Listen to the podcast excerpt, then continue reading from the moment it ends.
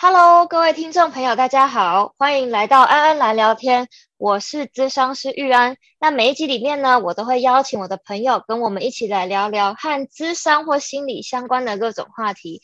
那今天的有人在雪梨的 Annabelle，Hello，以及在台北的思平，Hi。那今天呢，想要来稍微广泛的聊一下，就是。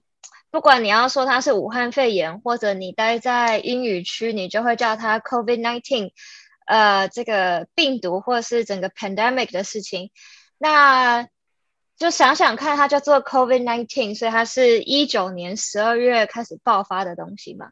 那台湾其实那个时候一月份算是首当其冲。呃，不管是遇到选举啊，或是遇到就是春节台商返台啊什么之类的，那时候我也在台湾，然后一直到现在呢，我们录制的时间点其实已经是二零二一年的四月中了，所以完全是已经过了所谓的周年 anniversary 的时间，那所以就想要来呃稍微分享和讨论一下大家对于这个病毒的心境吧。对，特别是我今天打了第一剂疫苗，所以可能对这件事情算是有一点感触吧。呃，要先从谁开始呢？应该先从你吧，就是你谈打完疫 苗之后的感觉是什么？还有打疫苗之前你会担心？好，就我其实。呃，因为美国这边就我在的地方，西雅图、华盛顿州，就是我们其实跟台湾有点像，就是说，因为疫苗来的数量有限嘛，所以一开始是有限制的。就第一波是医护人员，然后第二波是跟长期照护，就是有跟老人有关，你是直接提供服务的人，或者是你是其他医疗相关的从业人员，就可以开始打。然后到现在已经从四月中开始，基本上就是开放所有一般大众都可以打疫苗了。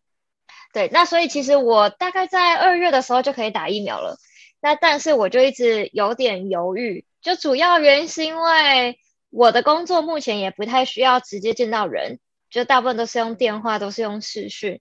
那所以我就觉得我好像没有这个一定要去打疫苗的急迫性。我自己就会觉得，就是说，也许要让餐厅的员工啊，或者负责外送的人啊，或者是这些照顾老人家的护工啊，就是这些人先打完，我觉得可能是比较实际的。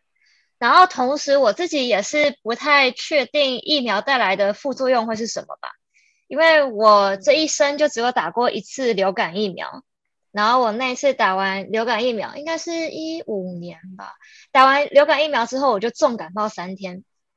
然后那三天是我根本就有点没办法工作的状态，然后所以我就有点觉得，嗯，我不打疫苗，我自己待在家没事。然后如果我打了疫苗，我就是重感冒不能工作三天的话，其实是还蛮困扰的。对啊，那但是就是我最近一次在国内美国境内搭飞机的时候，呃，意识到吧，就是因为刚好遇到就是这边的国中小春假。然后，所以我是在一个礼拜四的清晨五点去机场搭飞机，然后就看到机场有超级无敌多人，就是听大家的闲聊，都是在讲啊，你打哪一家的疫苗啊，或什么之类的。然后同时就是像加州政府，他们也是有喊口号嘛，就是六月十五号我们要全面恢复正常生活。那其实到后来，其实我们很常，就特别是我如果跟一些在不同国家的朋友。讨论的话，都会说，其实防疫这件事情有一点像是一个政治活动，对吧？他今天喊了六月十五号我们全面恢复正常，那当然就会带给大家很多的希望。就像我有很多个案，他们都因为哇可以打疫苗了，然后我每个礼拜都有个案跟我讲啊我打疫苗了这样子，然后所以我也觉得有一点 peer pressure，就是如果我的个案全部打完了，然后哪一天他们就问我说，哎呀玉安你打疫苗了没啊？然后，如果我没有打的话，感觉好像也是有点不知道，感觉是有一点反制的行为，所以我就觉得，好吧，既然没有很严重的过敏啊或什么之类的，那我就打吧。那但是随着这些新闻不断的出现的时候，当我去机场的时候，我就意识到，就是美国是势必会全面开放的。如果今天你不打疫苗的话，你到最后你可能就会变成呃老鼠屎。因为今我觉得这是一个很团体动力的事情，就是比如说像呃，我有个朋友，他最近到一个新的公司上班，然后他他就是每天都要进公司了。那我就问他说：“哎，那你们公司就是防疫做的怎么样啊？”他就说：“基本上他们公司其他所有他们公司规模没有那么大，然后其他所有人都打了。那当然在办公室他们还是有自己的呃小房间呐，还是会戴口罩或什么之类的。但你就可以感受到，就是说。”如果今天整个办公室都开放了，所有人都打疫苗了，就只有你没有打。那如果假设好死不死，明年九月、十月的时候又爆发了一波，然后办公室里面有人中了，那你觉得大家会怎么想呢？就是我觉得这是一个，就是也不是说打了疫苗就能够百分之百有用，比如说像。呃，华盛顿州现在我们大概每天可能有一千个案例左右吧。就其实这个案例的数量跟大家有没有打疫苗其实没有什么关系。那但是，比如说像我昨天就有看到新闻，其实就有写说，呃，我们州里面现在至少已经有一百个人，就是他们中了 COVID，但是他们其实是有打疫苗的。对，那但是今天我们都没有办法去。验证就是说，哎呀，如果大家都没有打疫苗，其实是不是我们的案量也不会上升？就是我觉得这是一个很难，就是叫所有人来一起做实验的事情。哦，其实没有那么多诶，我错了，就是我们州大概现在一天是有四百多个了，对，大概三四百个这样子，对，就是每天的。那所以其实这个数字一直没有就是大幅的降低，就是我们从来就没有零确诊。那但是我们还是透过其他的检验标准吧来决定，就是说我们是可以走向越来越开放的。所以像我们现在的话，其实餐厅你都可以在呃里面吃饭了，就是可以维持四分之三的嗯四分之三的桌数这样子。然后平常你要去哪里就去哪里，嗯，你就戴口罩就也没有什么问题。对啊除了餐厅以外，我现在想不到其他什么限制了。那那边的政府会有，就是像我们现在进餐厅会有一个 QR code，然后你要扫描，然后那个软体就是政府，呃，有些人是说监控大家的那个的去向，然后那个那个软体就会就是呃记录你几点进那个餐厅，然后你几点走这样。啊，我们没有哎，你知道美国是一个非常个人主义的国家嘛，所以我其实有点惊讶，澳洲居然有办法做到这个程度。呃，因为说实在，你知道我们从头到尾呢，就只有一个，让我看一下它的名字叫做什么，就是我们从头到尾只有一个东西叫做 exposure notifications，它是一个你如果你用 Apple 手机，你可以直接打开。那或者，如果今天你是用 Android 手机，你可以额外去下载。然后它是一个需要靠着你开蓝牙，然后它只能够告诉你什么呢？就是它只能够在你接触过的人确诊之后发给你一个通知，说：“哎呦，你最近有遇到 positive 的人哦。”就这样，就这样，就这样。然后，因为我讲的很模糊，因为我从来没有收到过这个 notification，不知道是好是坏。但是我已经用它用一阵子了，但是就是对它就是都没有没有跑出来过，所以我想应该是好事吧？对啊，但是这些东西就都是很 voluntary 的，就是它都不是强制性的，你要做就做，你不做也没有人会管你。对啊，不过现在大部分我们。就我会出没的地方，其实大家口罩都算戴的蛮好的。台湾，台湾，如果你接触过，你接下来 下一步就是应该会被抓去隔离了，就是一定会被抓去隔离。然后，除非你是很间接状况，他可能就会叫你待在家里十四天，然后观察你的状况。然后，如果你是非常紧密接触的话，就应该会被抓去隔离。所以我刚刚有点压抑预安，你说就是。你们开始会感觉到必须要打疫苗的同才压力，因为在我印象里面，我原本都觉得，哎，美国人好像都不太在意这种事情，就觉得，哦，这是我个人的自由之类。嗯，美国人不太在意，但是特别是有一群人其实是很抗拒疫苗的。然后说实在，疫苗有没有用你也不知道。但是现在就有一点像是说，呃，比如说你看最近 social media，就是你你看 Instagram story，就是有一个 hashtag 就是 got vaccinated。然后所以，然后而且我觉得，虽然说一般来讲，在在美国其实，呃，其实就是医疗资讯这件事情是很隐私的。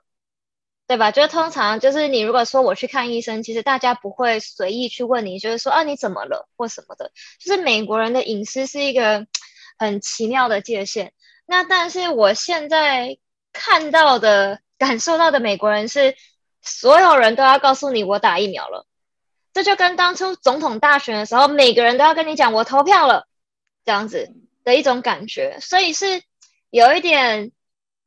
就是希望透过，我觉得是希望透过这样的一个动作来告诉大家说，嘿，我至少没有那么危险了。那也变成是一种，就是就有点像是，如果我再推的更深一点的话，其实就有点像是说，我现在已经把我能做的事情都做了，所以如果接下来再，如果现接下来疫情再烂下去的话，真的不是我的问题了。因为比如说一开始，就其实我觉得想想美国这个 social media 其实是真的很有趣。比如说最一开始的时候，因为一开始就是呃，像在西雅图是从老人安养院爆出来的嘛，然后一开始很多中的都是老人呐，然后老人又容易过世啊，或什么之类的。然后那个时候一开始就为了抑制，就是年轻人不要跑出去，然后所以其实就有很多像是。就是有一点，我觉得其实你要讲有点情绪勒索也可以吧，就是会一直讲说，就是你不要觉得你没病，就是你不会得 COVID，你得了 COVID 也不会死，你就一直跑出去，因为你可能会间接带源给别人啊，然后到最后一层传一层，最后你觉得可能害哪个老人家死掉，什么诸如此类的。对，就是就是有一个这样子的论述吧，就是在。呃，在社交媒体上面啊，然后我记得我那个时候有转发过一个就是数据推论模型嘛，就是在讲，就是说如果我们要出去的话，我们也应该要就只待在自己的 neighborhood 啊，不要交叉感染啊。你你移动越多，你遇到越多人就越危险啊，或什么之类有的没的。对啊，那一开始大家就觉得我只要保持距离，我只要不社交就可以了嘛，所以那个时候大家就不在乎口罩。然后后来好不容易开始说要戴口罩了，然后好不容易终于又有人在讲。终于到最后，就是大家终于可以接受，就是说要戴口罩是好的。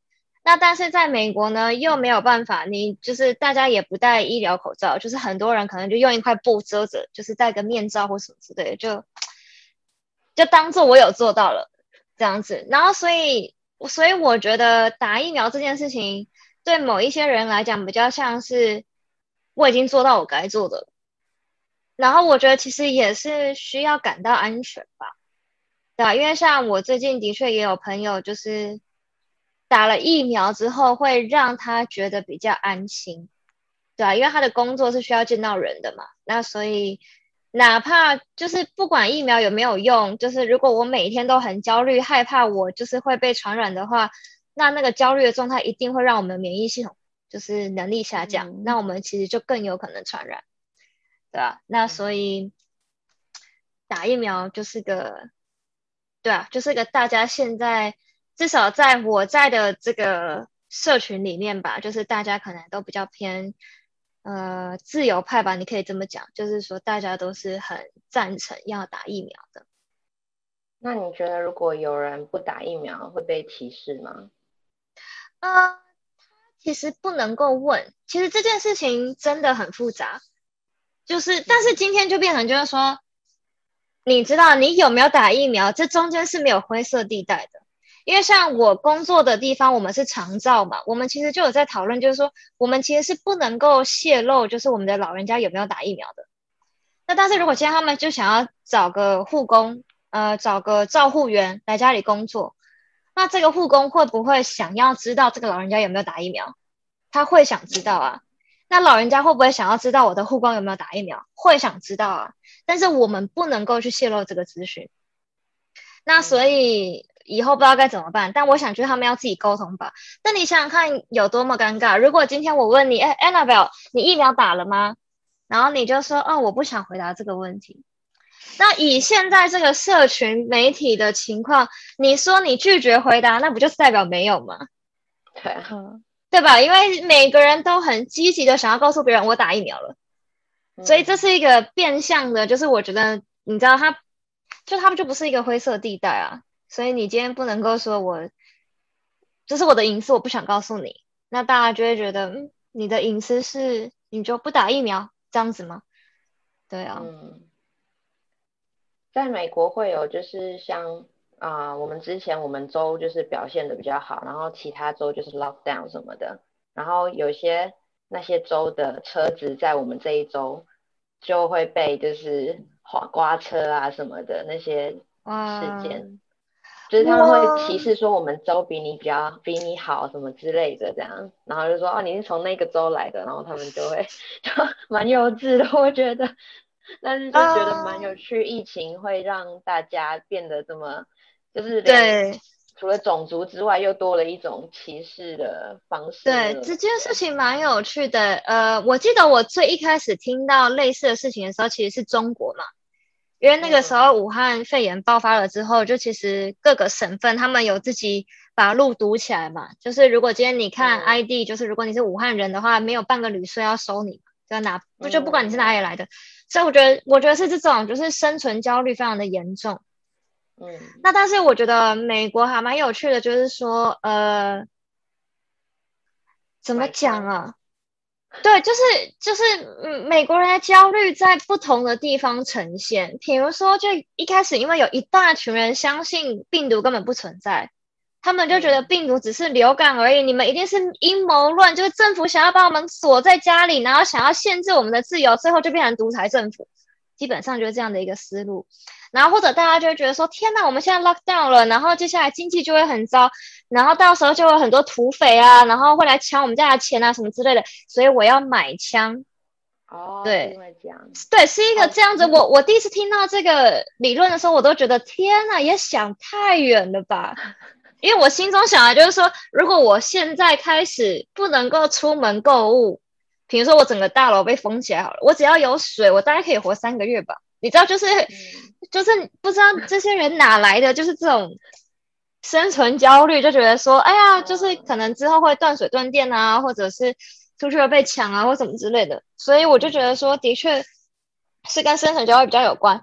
然后，但是我没有听到美国里面歧视什么州，哎，我甚至有的时候在路上的时候就看到说，哇，这个人从东岸开过来的，他的牌子是东岸的，他开了好久，好厉害哦。就是我心中都是会有这样子的惊呼。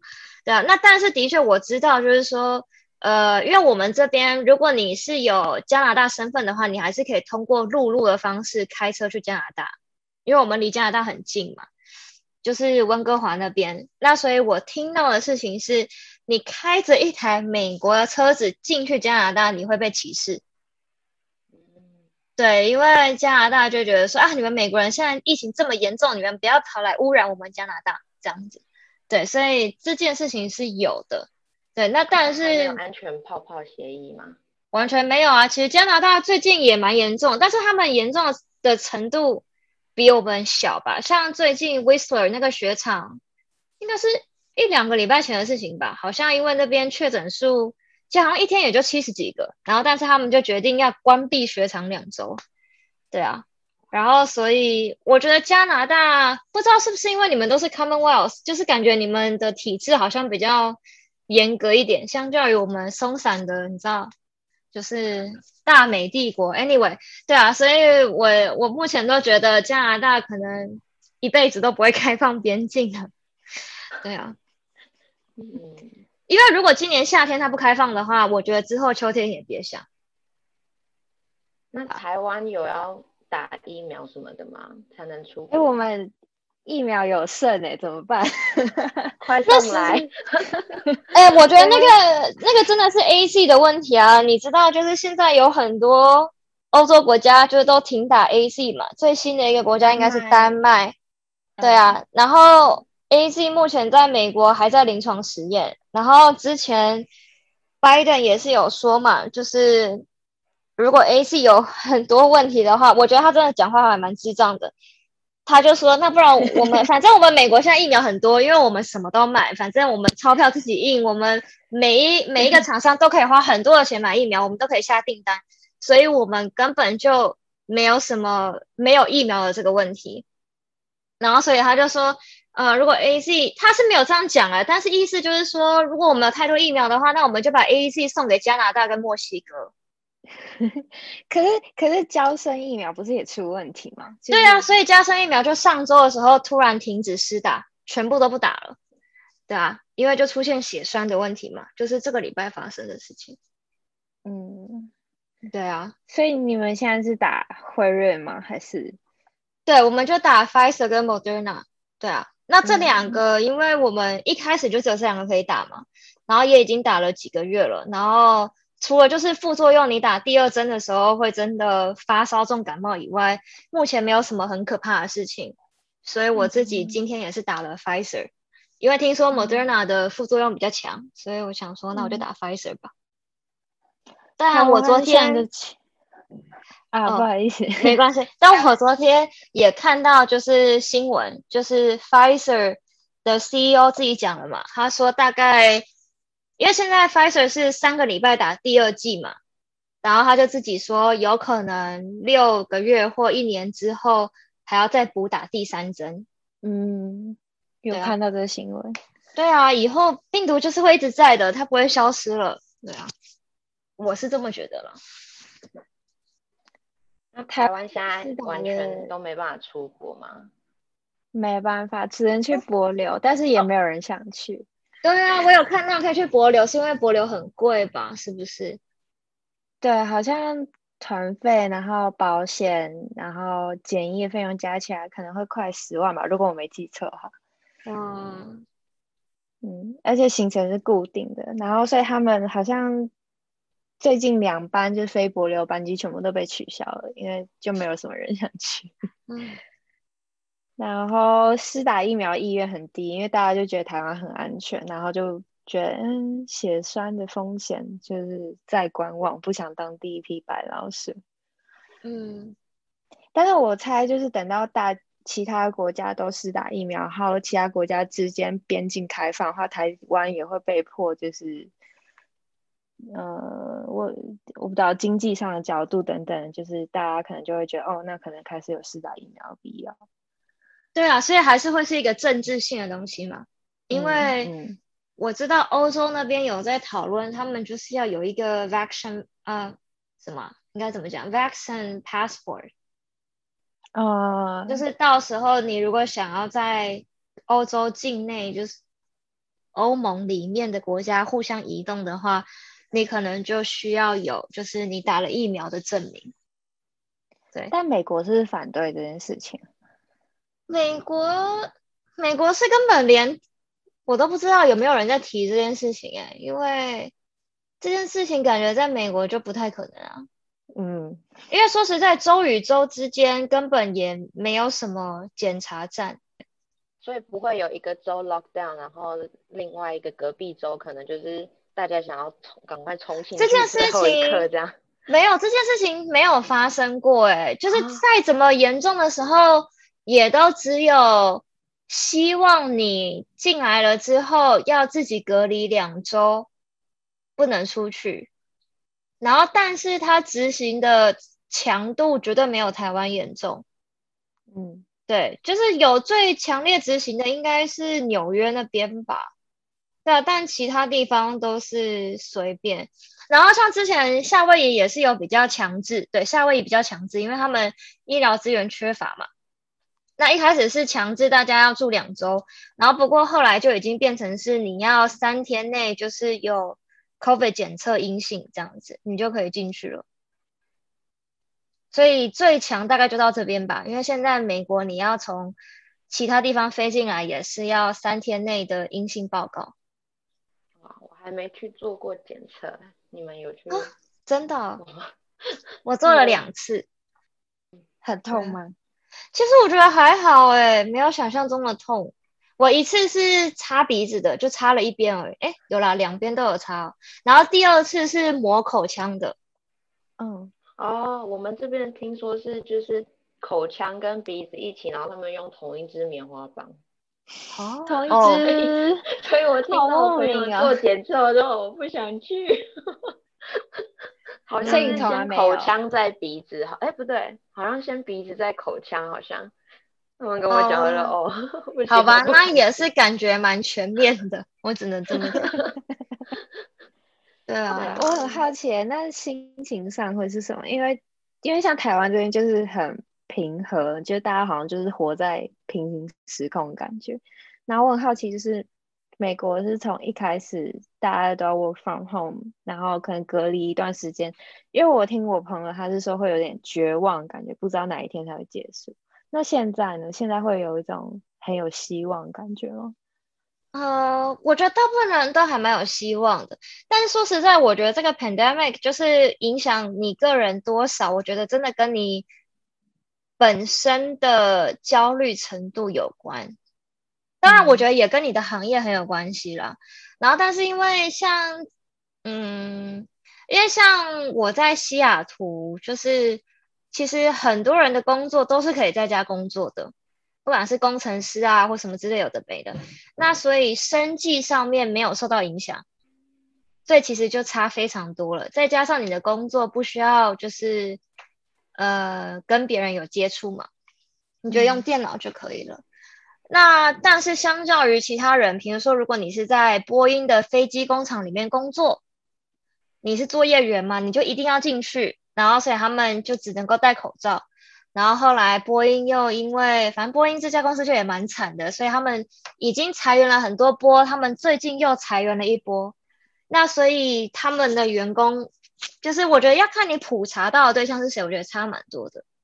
然后我也有一些个案，呃，如果他们本来是很外向，就是很需要社交啊，就是什么的，的确在就是疫情期间会觉得比较痛苦。然后单身的人大概觉得更痛苦一点，因为如果就是你情侣，你有人可以同居或什么之类的，你也就没那么无聊嘛。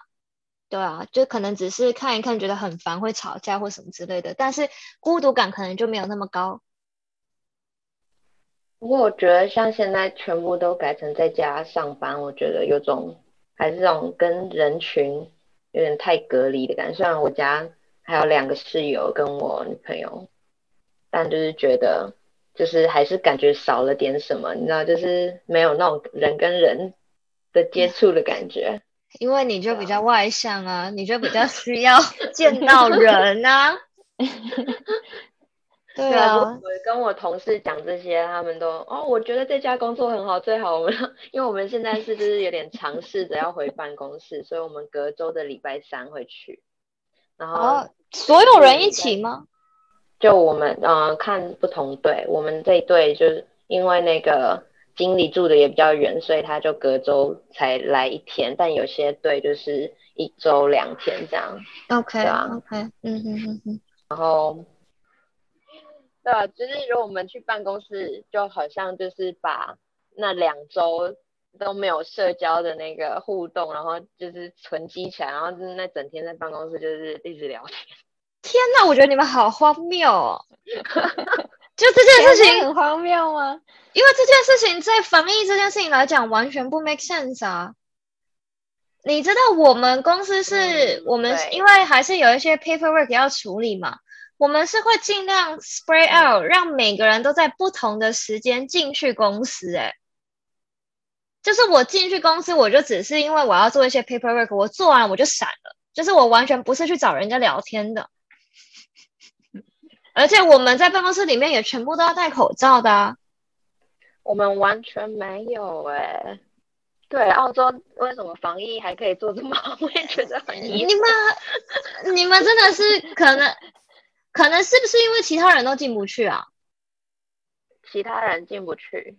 就是在海外的澳洲人啊，或什么的进得去吗？哦，对，现在我们的那个政策是你如果不是澳洲人的话，你进不来。然后你如果没打疫苗的话，好像也出不去吧？还是现在还没有疫苗这个选项？就是现在完全不能出国，哦了去纽西兰。了解，对，那感觉你们就记得在台湾跟美国之间，就以防疫的程度的话，因为美国的大门一直没有关闭啊。当然，美国跟中国的问题又是另外一个议题了，就是我们可能没有办法在这边谈。对，但是就是说，呃，美国的门户一直是敞开的呀，就是 你只要 有三天内的阴性报告，以及有一个。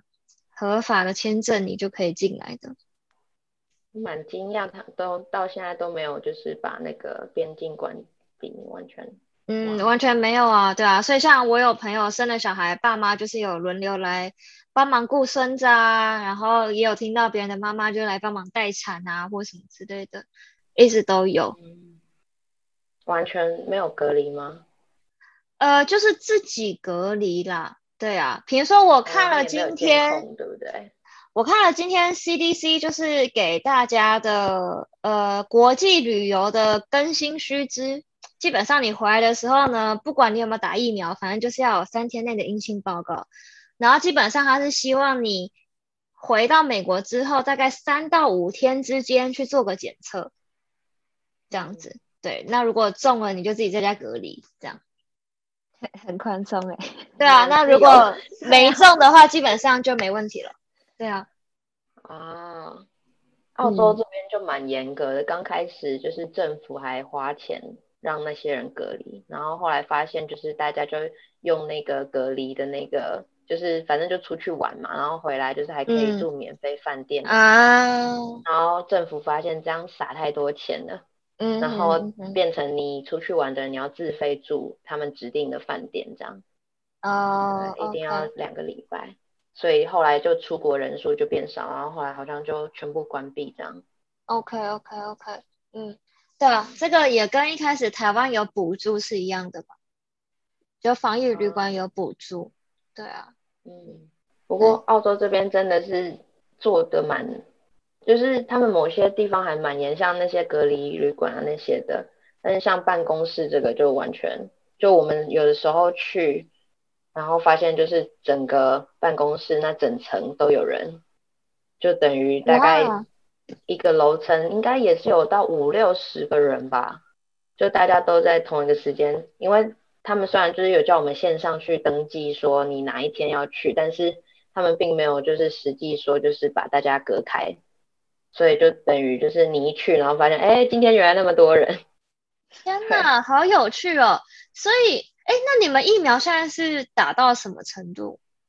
好像就是第一线的防护人员有打而已吧。哦，OK，就是医院工作那些的，然后他们是每一周有不一样的进度，然后他们就是我的话，我可能还要再过半年吧。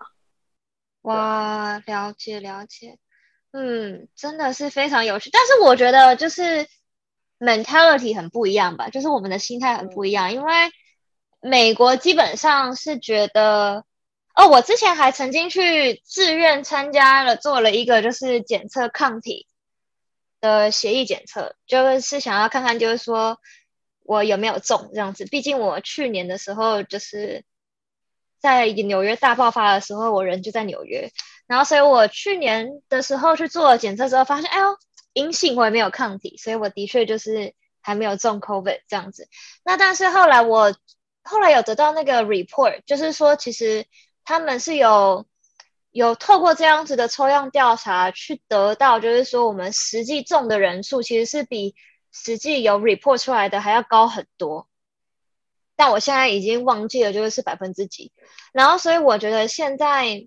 美国的防疫比较像是，就是说每个人都有可能有 COVID，然后所以你每个人都要做点什么，这样子，对啊，所以就比，但是说实在，这个我觉得也是有点讲讲吧。我其实觉得有些时候戴口罩也是还蛮形式化的。比如说我呃两三个礼拜前吧，就是去这边的一个 shopping mall。哇，里面的人呐，就多的跟没有疫情的时候是一样的。然后又有一些有点像是 food court 的地方，就是大家会拿下口罩吃东西嘛，然后旁边有一堆人在走来走去。就是虽然他就会说，哦，我们现在店家里面只能够百分之五十吧的 capacity，但大家就站在外面排队啊。但你想想看，就是很多店家外面如果都有人在排队的话，那这个地方不也很拥挤吗？而且我去的是一个就是室内的 mall，对啊，我就觉得其实就美国人是真的已经等不及了。就是是，真的很需要，就是回到正常生活了。那你看到这种情形，你会刻意避开人群吗？我其实平常就不会去 mall 啊。一下，嗯，也没有到很恐。我觉得我第一次见到的时候还蛮恐慌的。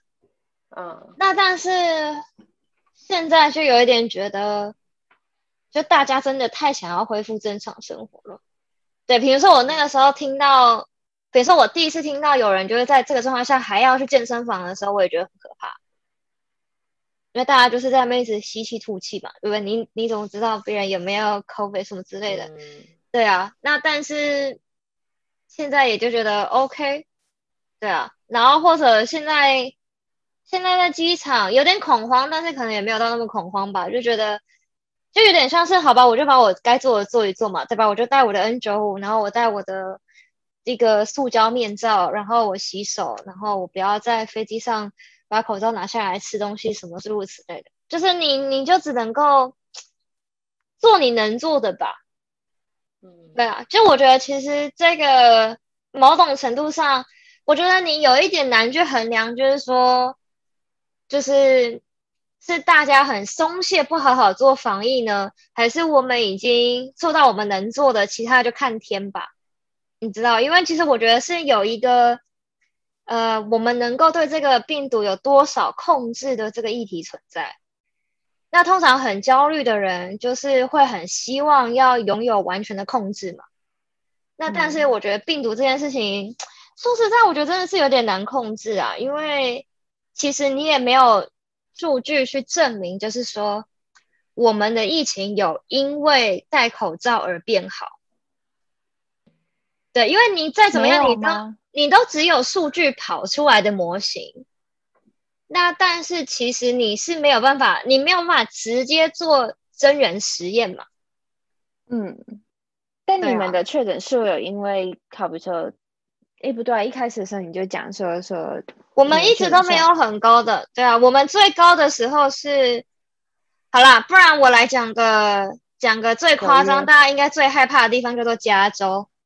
好吧，就是加州呢，去年的时候，去年四月的时候，新的 case 大概一千多，但那个时候的问题是，那个时候其实你要去测，医生都会叫你啊，你如果没有发烧到要死掉，你不要来测，对吧？但是像现在是你随随便便没有理由你也去测，而且美国现在检测是全部免费的，对，所以就是你想测多少就测多少，对吧？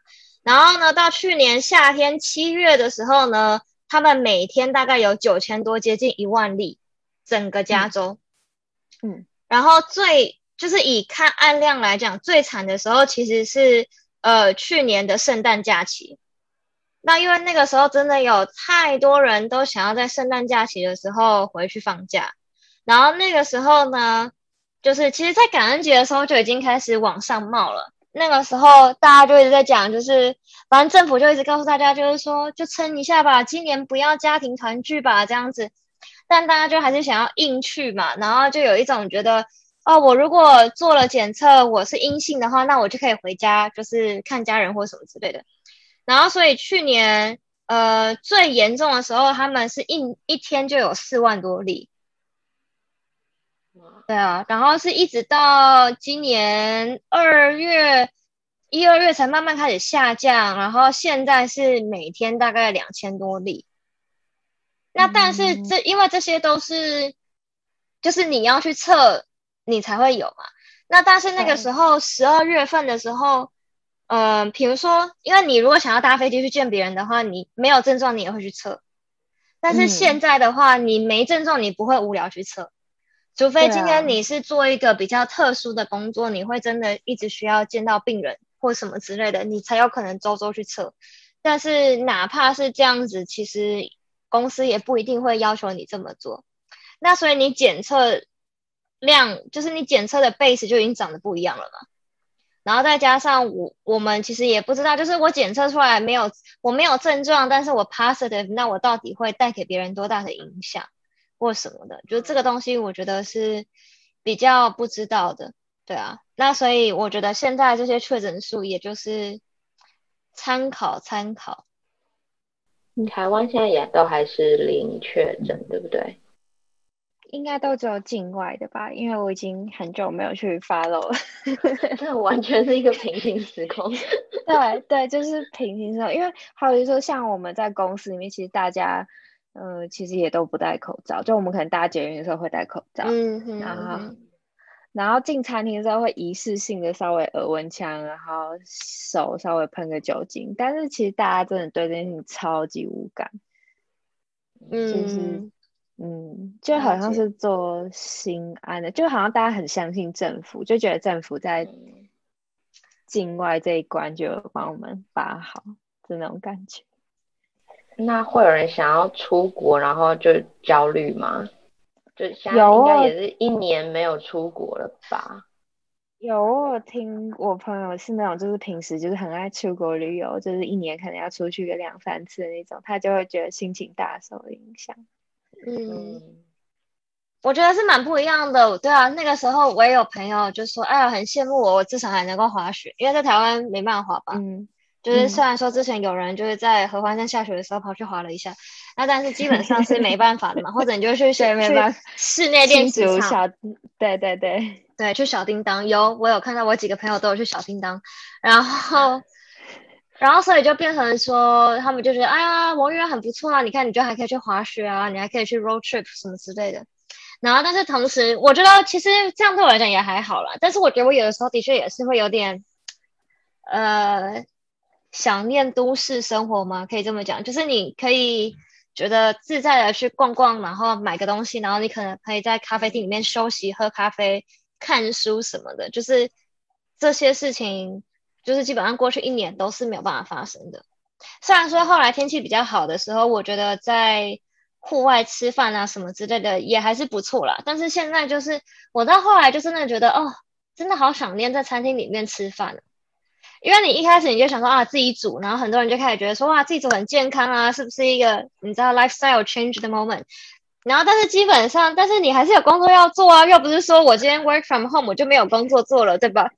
所以其实你还是很忙的嘛，然后我就记得一开始的时候，我觉得普遍听到的状况都是，你 work from home 之后，你就会觉得你应该要有更多的生产力，就好像就是说，哇，你现在不用通勤诶，你就应该要在每天工作八小时以外，还能够做更多的事情，然后所以搞得很多人很焦虑，然后大家都疯狂的在就是做超级无敌多事情，然后像是很多。大的科技公司，他们去做了调查之后，发现，呃，work from home 之后，他们的生产力还上升。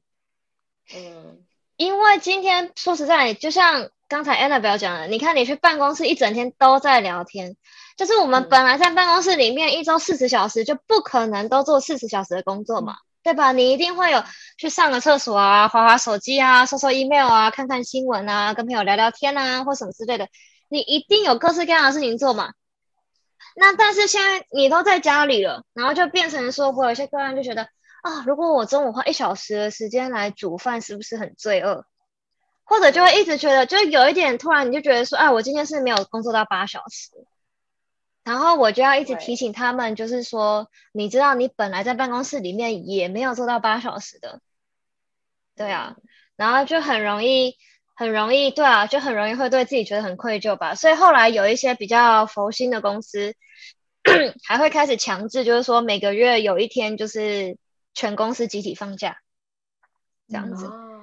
对啊，因为还有另外一个问题，就是说大家都不放假嘛。然后今年其实我觉得，呃，就是有一些可能比较焦虑、比较忧郁的人，今年。就过去这一年的确很难熬了，就是有比较多的人，呃，因为疫情的关系，然后很焦虑、很忧郁，没有办法工作，然后就需要请长假休息。就这件事情也是有发生的。对啊，所以就很难，对啊。因为我像我自己，我是觉得其实还好，反正平常工作的时候就工作，周末的时候有见几个朋友，我觉得也就 OK 了。就是我没有那么需要，就是见到很多人。本来疫情前的时候就已经还好，然后，然后但是就觉得光是一直买外带，然后回来吃了，然后又吃不完，然后又有一堆垃圾要清什么之类的，清到之后也觉得很烦。而且美国的外带盒很多都很糟啊，就是我又不能够每一餐都吃鼎泰丰，因为只有鼎泰丰包的最好。那所以就变成说，就变成说常常会觉得啊，带了很多垃圾回家，然后又觉得平常如果我就。比如说在 China Town 吃完东西我就走，就是就不会产生那么多垃圾，所以就觉得过去这一年在环保这件事情上大概是倒退了一千万年吧。对啊，因为你也不可能，你看像比如说我有保温杯，我有就是自己可以重复利用的手摇杯或什么之类的，那现在因为 COVID 你都不可以用啊，对，完全不能用哎，所以你看就是。马上又一个，对，就是一个塑胶的茶汤会的杯子。嗯，而且，你们茶汤会的杯子也太 fancy 了。我其实都已经不记得了台湾的茶汤会的杯子长什么样子了。对，但美国人都是这样。嗯，对啊。哦，我只是在想问说，你们在就是 pandemic 这个时候有什么新的，譬如说。最大的改变之类的，比如说习惯呐什么的。虽然说在台湾好像无感，我我 讲到一半突然想，嗯，在台湾好像根本没有没有差，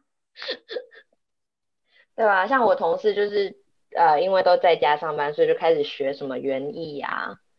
我最近就开始，嗯，我最近就开始看 YouTube 学跳舞啊，就是一些那种在家。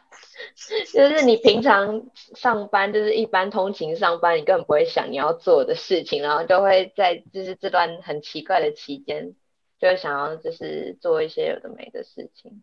台湾应该没感，台湾没有感觉，但是我的确有听我一个在纽约，然后我访访的朋友说，他觉得疫情是一个练习独处的时刻，就是你被迫要。跟你自己相处，然后所以你就要想办法找一些事情，就是娱乐你自己，然后让你自己觉得舒服一点。呃，我觉得我可能一开始的时候有因为觉得哇，work from home 很开心，就可以在家一直看电视，所以那个时候可能有临时看了比较多的 Netflix，哎，因为也没什么别的事情做嘛。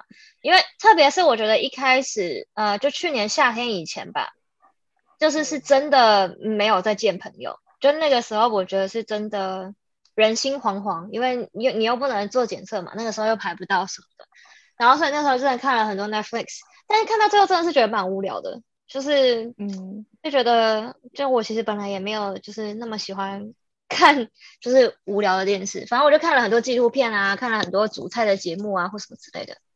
然后又不想要看旅游节目，因为觉得看旅游节目只是觉得哦好想去，然后就嗯什么时候才能去，就觉得算了，不要看这东西来 困扰自己台湾美食类相关的东西，就是就是每次看到就会觉得好想回台湾，不能回去。对呀，就觉得算了，不要做这事情。安娜贝尔会一回来之后就再也回不去澳洲吗？就是啊，应该是不会，因为。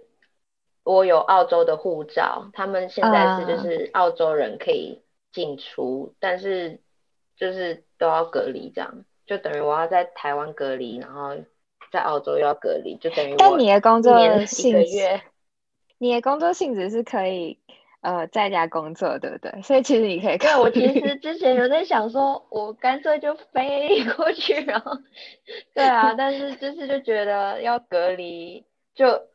我对吧？刚刚玉安说我是个外向的人，我就在想，天哪，要一个月在饭店里面就只有我自己，我觉得想到就是很恐怖，所以我一直不敢轻举妄动。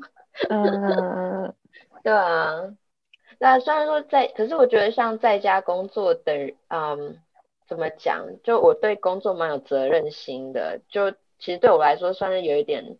像呃负担呢，就是我会怕说，哎，那个老板打电话过来，然后就是就是要接电话干嘛的，对啊，嗯，就我觉得，因为大家都会听到说，哦，你在家上班很好啊，什么，但是我就觉得啊，我觉得就没有那么好哎，因为在通勤的话，至少就是你还可以，就是你要下班你走了，你人不在那里，那就没工作啦。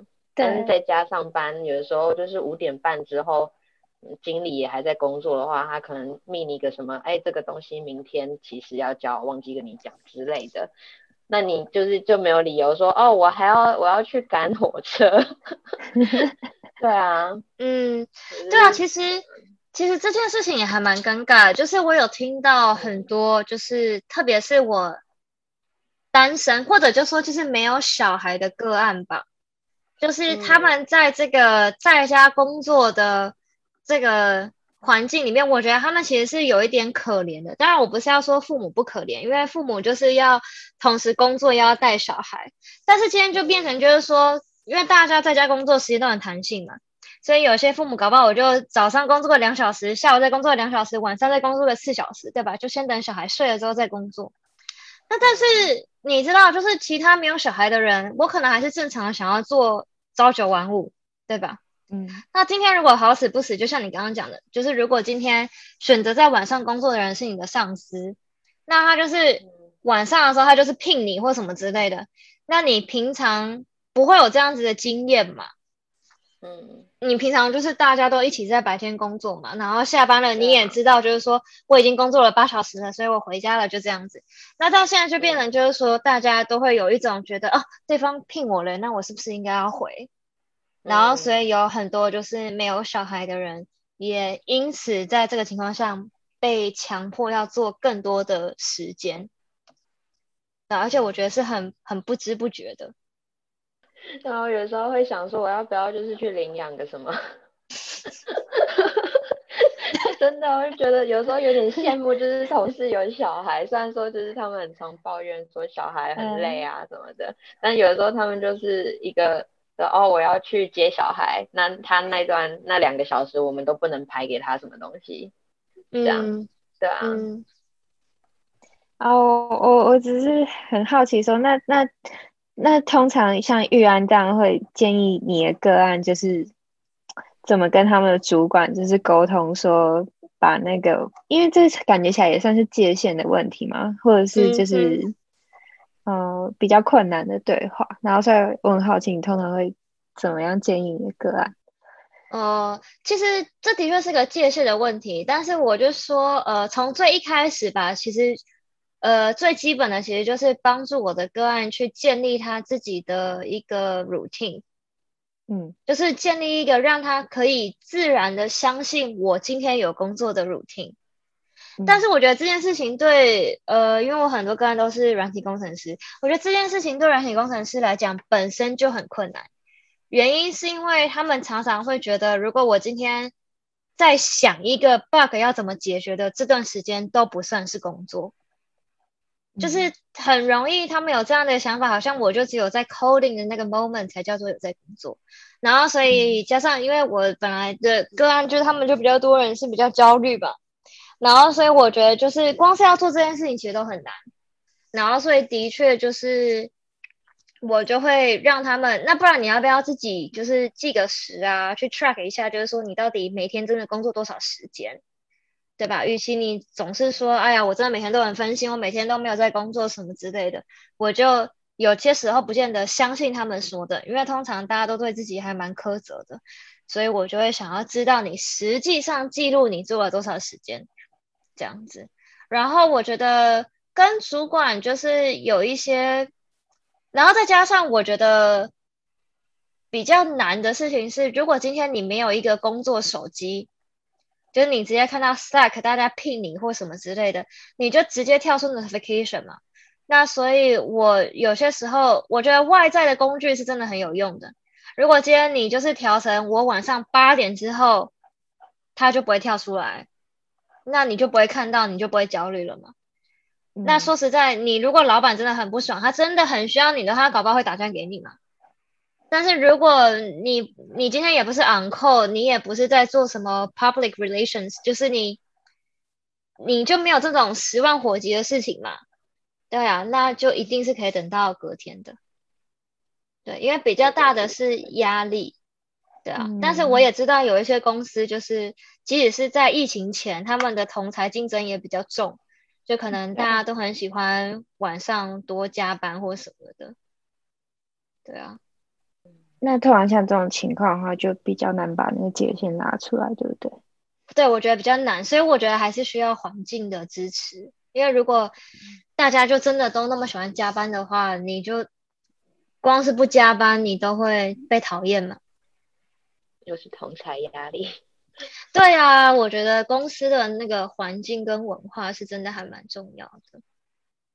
我们刚刚讲到就是工作，然后还有私人生活之间的界限。我很好奇，是你们会不会觉得一直不能转换环境？就是因为像，嗯、对，因为我也有一段时间就是休息在家，然后那段时间的时候，我觉得很不开心，可是我其实没有发现原因。然后等到我后来恢复上班之后，我才发现，哎，一直转换环境对我来说其实很重要，但我没有察觉到这个因素。然后我很好奇，像你们现在都不能转换环境，你们会觉得这是一个影响心情的因素吗？Annabelle，你先回答好了。我有注意到差别，是我之前办公室是设在我家楼下，就是饭桌的旁边，然后嗯就等于我吃饭也在那边，然后就是工作也在那里。那那个嗯时候我觉得我工作表现没有现在那么好，就我后来现在就是把我的那个办公桌搬到一个房间，那那个房间就就是我的空间这样。对，然后我如果吃饭啊，其他事情，就我就是会去楼下，那我就待在楼下，就是转换环境。我觉得这个就是就是那空间的转换，其实对啊、嗯心情上还蛮有帮助的。就你的会让你的身体感受到说，好，我们现在换个环境了，那就不要再就是想那个环境要想的事情这样。嗯，很好的一个例子。我平常也都会这样子跟我的个案说，对。不过对于我个人来讲，就是我对这些事情不太在意，就是几乎对我来讲是没有影响的，对。而且我也蛮懒惰的吧，就是，嗯、对啊，就是我也不会上班的时候想说要特别换衣服，然后如果要出去散步的话还要换衣服什么之类，就觉得很麻烦啊，所以我就是有些时候一个礼拜又没有出门，其实也觉得还好，对吧？嗯，对，因就是我。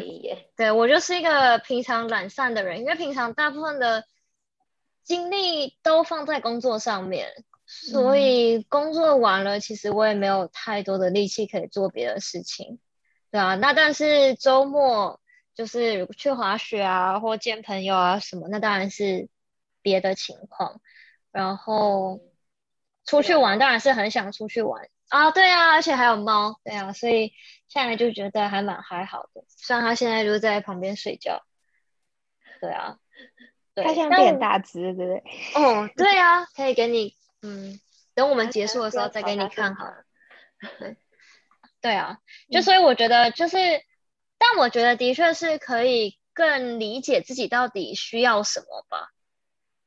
嗯就是比如说像对我来讲，我就的确是觉得，哦，那我一个礼拜有几天很很认真的工作，然后我有几天是就就可以完全不用去想工作的事情，我觉得这对我来讲就是已经是一个蛮不错的平衡了。嗯，对啊，听起来你是像用天数来分，就是有很多天，然后你就会完全 focus 在工作这件事情上，然后有几天你就是完全放空，嗯，滑雪跟朋友见面。对啊我想 Annabelle 比较像是小时，就是他可能有几个小时是在那个工作空间，然后其他的小嗯时是他放松的时间。那我好奇就是不能跟朋友面对面，因为刚刚 Annabelle 有时候好像少了一点什么，那所以玉然你是觉得还好吗？嗯，还好，但我觉得也是要再追根到，就是因为我就是一个蛮懒惰的人，所以我平常也不太会跟朋友讲电话或视讯什么的，嗯顶多最多就是传讯息吧。对啊，然后说实在，因为滑雪啊，然后还是会见一些这边少数的朋友，所以也没有到完全没有见到朋友。就没有到那么严重。那当然有一些朋友是见不到嘛，因为就没有飞啊或什么之类的。对啊，但除此之外，我觉得都还好。对，而且再加上，因为我的工作本身就是一直在跟人讲话，所以我没有那种就是没有社交的感觉。因为哪怕我在工作的本身，它就是一个社交行为嘛。嗯，对啊。可是聊的不是就是啊工作吗？就是你的聊天是工作的聊天，不是那个就是嗯叫什么闲聊？嗯，也是没错啦。但是其实工作也没有分分秒秒都那么的痛苦。对啊，而且我觉得我之前跟我其他智商室的朋友的确会谈到，就是说我们这个工作的副作用吧，就很多时候你是真的，比如说我如果今天工作结束，我其实可能就不太想要跟别人讲话，嗯，就是就是会不太想讲话，也不是心情很不好或什么之类的，但的确是需要用掉一些你的社交能量才能够来做这件事情的，嗯，对啊，因为有些时候。是，我觉得要看那个社交需求里面是什么东西吧。看你是很需要跟别人就是有闲聊，觉得有见到很多人，还是你是真的觉得没有人可以深入聊天啊，或者什么的。我觉得是要看。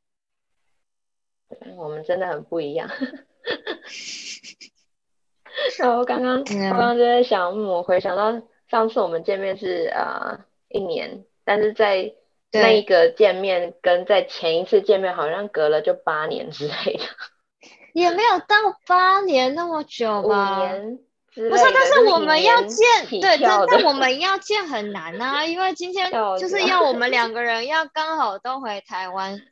对啊，对呀，蛮难的。对啊，诶，那你们两个上次见面什么时候？一年多前吗？你回台湾的时候哦，对，就是那一次嘛，对吧？可是在上一次可能也是八年前，还在学校时候，真的太好笑了。对啊，对啊。不过我觉得，呃，是还蛮有趣的。我觉得刚才这样子回想，其实会让我觉得，呃，这一年也还是有一些变化的吧，可以这么讲。因为之前三月份的时候，算是西雅图这边开始封城的，就是一周年嘛，所以那个时候其实有跟比较多的个案做一些回顾。那的确很多人都有讲到，就是说感觉去年这一整年就是突然蒸发、消失不见了这样子，对啊。所以其实很多人对这个时间感的丧失是还蛮蛮严重的，对啊。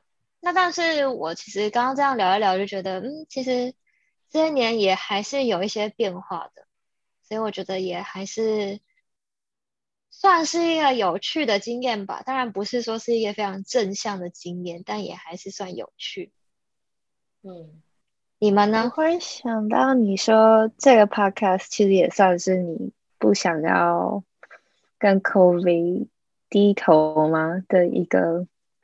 行为或是一个想尝试做的事情，对，因为的确有因为 COVID 就是 work from home 这件事情，让我就是把一些呃时间和空间排开嘛。因为比如说，呃，我过去那一这一年其实本来是有很多就是旅游的计划，包含就是就是要回台湾啊，去中国办 conference。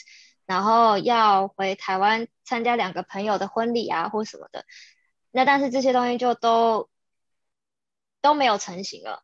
对，虽然我朋友他们还是有要结婚这样子，但是就是我最后下的决定就是我没有要回去。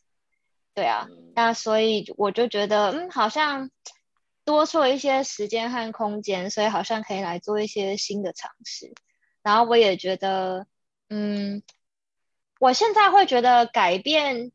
或修行吧，这件事情其实是量小，但是持续，比你一次就是摄取很大量，但是后来就再也没有了，还要有用。嗯，对啊，所以现在就是希望能够把一些比较少的东西，以我能够承受的 commitment 的程度，然后来尝试，然后看看之后会累积出什么东西，这样子。嗯，好，你们说一下吧，你们自己的感觉呢？啊，感觉嘛，是说对这个疫情的感觉，这个对啊，就是这个回顾的感觉。对啊，我去年也是本来要回台湾参加婚礼的，然后结果就是也是没办法成行。有，嗯，对啊，会觉得就是有一种感觉，呃，失去了一个。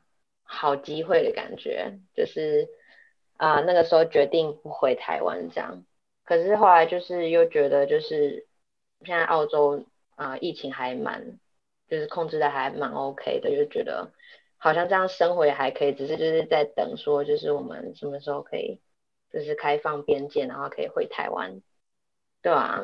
然后就现在有一种已经算是比较适应这种新的生活方式了吧。就变成就是大家都蛮啊，现在都变家畜了，本来是社畜，对啊，然后啊，对啊，现在也是在适应这种新的社交活动吧，对啊，我们现在就是玩很多线上桌游 之类，我不知道这之前是一个风潮，就是刚开始疫情 lockdown 的时候，我。几乎每天 都会有一团朋友找要做线上桌游，所以就因此也玩了很多就是线上游戏，因为就是疫情的关系，就很像就是这些限制，然后反而把人类的潜能嘛，就是开拓一些很不一样的地方，对啊，然后大家就是就是蛮开心，大家都没有被这个疫情打倒，然后。就你可以看得到，现在这个社会正在慢慢的复苏，这样，嗯，就还蛮期待说看今年下半年或是明年初，就是世界有什么不一样的地方，嗯嗯嗯嗯，嗯，那视频呢？哎，我同意 Annabelle 说，就是因为疫情，就是开发了某一些潜能，就是因为我有一些朋友，他们就像我刚刚说，他可能在纽约或者在英国等等。